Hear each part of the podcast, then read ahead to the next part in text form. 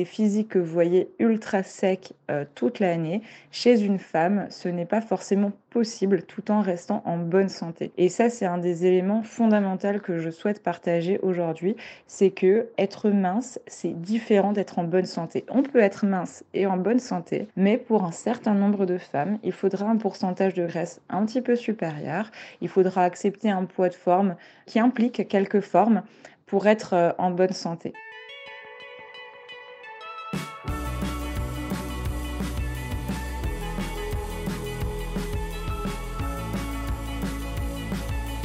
Scusi di dérange, c'est Charles Brumeau, diététicien. Bienvenue à Dans la poire Chillax. C'est le format un peu différent de Dans la poire puisque je laisse la parole à des intervenants tout l'été pour qu'ils puissent parler de vous, avec vous, pour vous, chacun, avec leur sensibilité et leur domaine de compétences.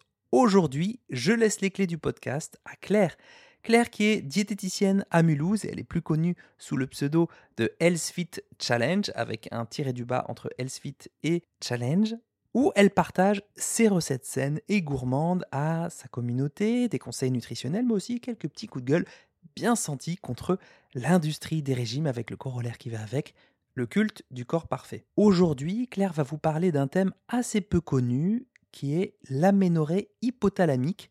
Alors, je ne suis pas spécialiste, mais d'après ce que j'ai compris, c'est l'absence de règles parce que l'hypothalamus n'envoie aucun message chimique aux glandes censées produire la FSH et la LH, les hormones gonadotropes qui sont à l'origine de la sécrétion des estrogènes et de la progestérone.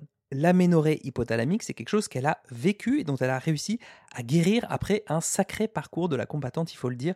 On verra aussi avec elle que l'aménorrhée hypothalamique peut concerner bien plus de femmes qu'il n'y paraît et que l'alimentation peut jouer un rôle majeur dans le retour des menstruations.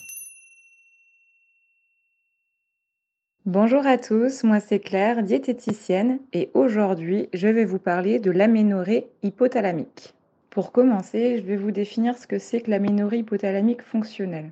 Déjà, l'aménorrhée se définit par une absence de règles de plus de 3 mois ou alors des règles espacées de plus de 45 jours de façon récurrente et permanente. Et non, ne pas avoir ces règles, ce n'est pas cool. Et si c'est assez grave, contrairement à ce que peuvent dire beaucoup de médecins ou de gynécologues qui s'y connaissent mal dans cette pathologie, puisque les carences en oestrogènes vont créer de l'ostéoporose précoce. Donc on se retrouve avec des jeunes femmes qui font des fractures assez facilement et qui ont des ossatures de femmes de 70-80 ans, en plus de, de l'infertilité qui est réversible, et ça je vous en reparlerai après. Et en plus, il y a des risques cardiaques aussi sur le, sur le long terme. Et ça me tient à cœur d'en parler puisque je suis diététicienne et en plus euh, je l'ai vécu, cette aménorrhée hypothalamique, et je l'ai vécu sans le savoir puisque de ce que j'en connaissais, l'aménorrhée hypothalamique en gros c'est quand tes règles s'arrêtent, quand ton corps te dit stop. Et on le connaît très bien chez les athlètes de haut niveau et euh, chez les personnes qui souffrent de troubles du comportement alimentaire, notamment les personnes anorexiques qui se sous-alimentent de façon euh, récurrente. Mais ce que je ne savais pas à l'époque et ce que j'ai appris beaucoup trop tard et ce que beaucoup de professionnels de santé ne savent pas, c'est que l'aménorrhée hypothalamique ne touche pas que les athlètes de haut niveau ou que les personnes anorexiques. J'en ai souffert alors que j'avais un IMC qui était dans la norme et j'avais une pratique sport, de crossfit qui était assez intense, on va dire, euh, puisque c'était à peu près cinq fois par semaine, mais qui j'étais loin d'être euh, une athlète de haut niveau. Et pour, euh, dans mon cas, des années de contrôle de mon poids pour rester à un poids un petit peu en dessous de mon poids de forme, sans être non plus très basse en calories, mais des années de ce contrôle euh, des aliments. Une perte de poids il y a sept ans de ça qui avait été quand même assez importante, où là j'avais basculé à un IMC en dessous de la norme, mais une aménorrhée qui était masquée par la prise de la pilule. Donc c'est seulement en arrêtant la pilule dans mon projet bébé que j'ai découvert que euh, je, n'avais pas eu de retour de règles et euh, c'est seulement un an après qu'on a posé ce, diagnostic de l'aménorrhée hypothalamique fonctionnelle. Sans rentrer dans tous les détails, d'ailleurs pour poser ce diagnostic, on, on dit que c'est un diagnostic d'élimination, c'est-à-dire qu'il faut éliminer toutes les autres causes d'infertilité, puisqu'il y a d'autres causes d'anovulation, donc d'absence d'ovulation, et d'infertilité, bien entendu. Là, je ne parle que de cette cause-là et je vais un petit peu euh, vous la détailler. Grosso modo, quand on mange trop peu de calories par rapport à ses besoins, sans être dans un déficit qui est énorme, mais moi, ça faisait des années que j'étais euh, un petit peu trop basse en calories, avec un petit peu trop d'activité physique. Euh, pour maintenir ce poids, le métabolisme s'adapte. Hein. je ne perdais plus de poids, je n'étais pas hyper sèche. Ça arrive aussi aux personnes, par exemple, qui vont perdre beaucoup de poids en peu de temps par exemple après la mise euh, de, d'anneaux gastriques, de sleeves, d'opérations bariatriques ou tout simplement de régimes assez drastiques, il est assez fréquent qu'il y ait une perte des, des règles. On en parle peu d'ailleurs, mais aussi dans le domaine du fitness. Très certainement que beaucoup de femmes d'ailleurs ne le savent pas, puisque comme je le disais, la pilule masque euh, l'aménorrhée, puisque la pilule déclenche de fausses règles. Euh, mais voilà, toutes ces, physiques que vous voyez ultra secs euh, toute l'année, chez une femme, ce n'est pas forcément possible tout en restant en bonne santé. Et ça, c'est un des éléments fondamentaux que je souhaite partager aujourd'hui, c'est que être mince, c'est différent d'être en bonne santé.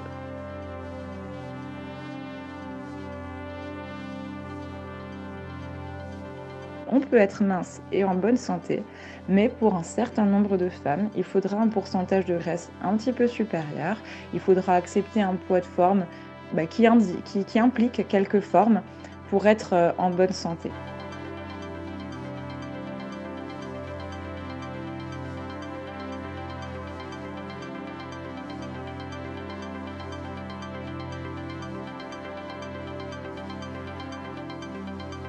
Donc voilà, j'ai fait une batterie de tests pour justement éliminer toutes les autres causes et pour en arriver à l'aménorrhée hypothalamique et j'ai eu la chance de croiser les bons gynécologues et ça ne s'est pas fait tout de suite. Au passage, j'en profite aussi euh, pour euh, rappeler que l'aménorrhée hypothalamique est très très souvent confondue avec un SOPK puisque à l'échographie, le profil est sensiblement le même. Donc pour résumer, si on vous a diagnostiqué un SOPK, mais que vous avez plutôt tendance à être dans le contrôle alimentaire, euh, dans la restriction, dans l'excès de sport et que ça ne s'améliore pas, il est possible qu'il y ait une erreur de diagnostic et que ce soit plutôt une aménorrhée hypothalamique. Cette méthode, elle s'appelle le All-in et elle a été créée par le professeur Nicolas Rinaldi. C'est une femme. Euh, moi, je l'ai connue sous l'intermédiaire de hum, Florence qui tient le compte Aménoré Barosol FR euh, sur Instagram et qui explique un petit peu sa méthode en français. J'ai décidé d'être suivie par Florence et elle m'a accompagnée dans cette méthode euh, donc de All-in qui consiste très grosso modo, à réaugmenter ses apports d'une façon assez importante. On parle d'un minimum de 2500 calories, mais ça peut être beaucoup plus. En gros, se mettre en mode all-in, c'est all-inclusive. On y va, on mange vraiment à sa faim, au-delà de sa faim, on mange suffisamment. On peut faire du coup plusieurs repas, plusieurs collations pour, euh, pour réaugmenter euh, euh, ses apports et arriver à, ces au moins 2500 calories, ce qui, cela dit, n'est hein, pas si difficile à faire. Et puis, on réduit drastiquement l'activité sportive. On élimine tous les sports qui vont nous faire monter au-delà de, je crois, 120 BPM. donc, on élimine la course à pied, le crossfit, ce genre de choses. Donc oui, je sais que c'est choquant aujourd'hui de dire que bah, parfois pour guérir, il va falloir manger plus et arrêter le sport mais c'est quelque chose de provisoire.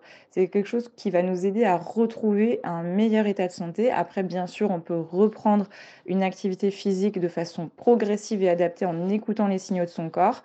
On estime qu'on est guéri quand on a retrouvé au moins trois cycles d'affilée. Donc, il faut aussi se laisser le temps.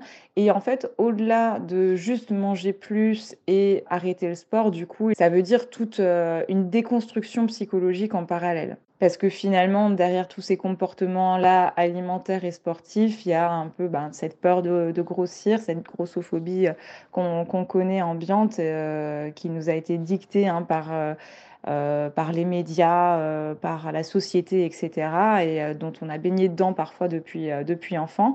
Et c'est de tout ça qu'il faut se déconstruire, c'est accepter d'avoir une vision différente de la santé, accepter de voir son corps changer parce que ben, très certainement que ben, voilà, le corps change quand on, quand on fait cette méthode-là de façon euh, provisoire certes, mais il faut être prêt à ça. Il faut vraiment euh, opérer un lâcher-prise. Un lâcher-prise, comprendre que justement notre corps ne se définit pas par notre physique, euh, que la santé ne se définit pas par la restriction calorique, par l'excès de sport, que voilà, tout excès est mauvais. Et voyez, pourtant, moi, je baigne dedans la prévention, euh, limiter les restrictions, et je ne m'étais même pas rendu compte que euh, mon passé euh, me suivait toujours, même si j'avais, je mangeais normalement à nouveau.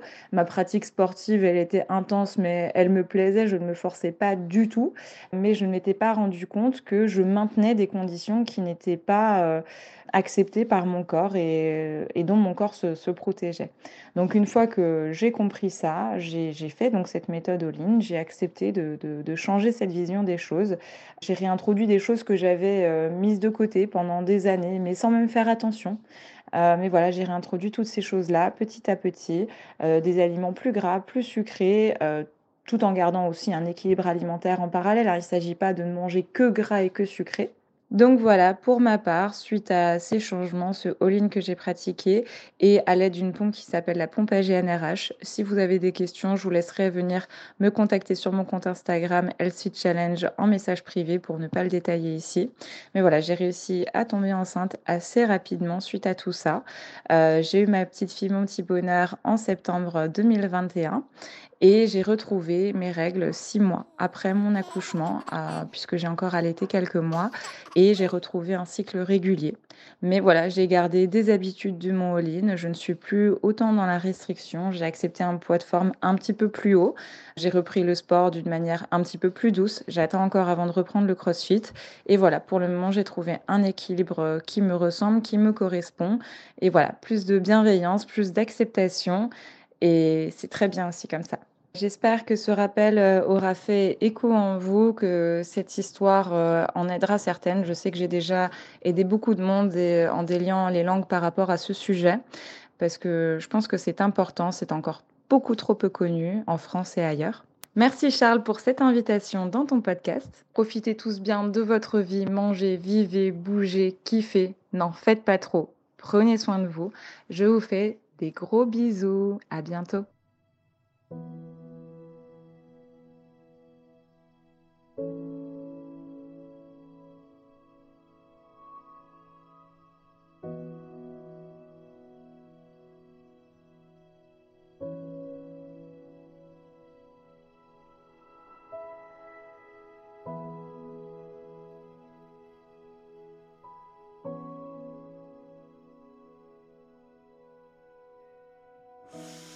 Merci beaucoup Claire, merci de ton temps, merci aussi euh, pour les 19 mémos vocaux que tu m'as envoyés sur mon téléphone et que j'ai pris le soin de monter. Merci d'avoir abordé euh, ce sujet en mode témoignage, mais aussi en tant que pro de santé.